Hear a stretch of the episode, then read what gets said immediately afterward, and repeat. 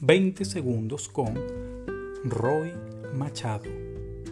¿Sabías que debes tener especial cuidado en tu lenguaje corporal, así como en el timbre de tu voz, y alinear cada palabra saliente con tu objetivo a alcanzar? De lo contrario, te estarás autosaboteando. Despierta el yo ganador.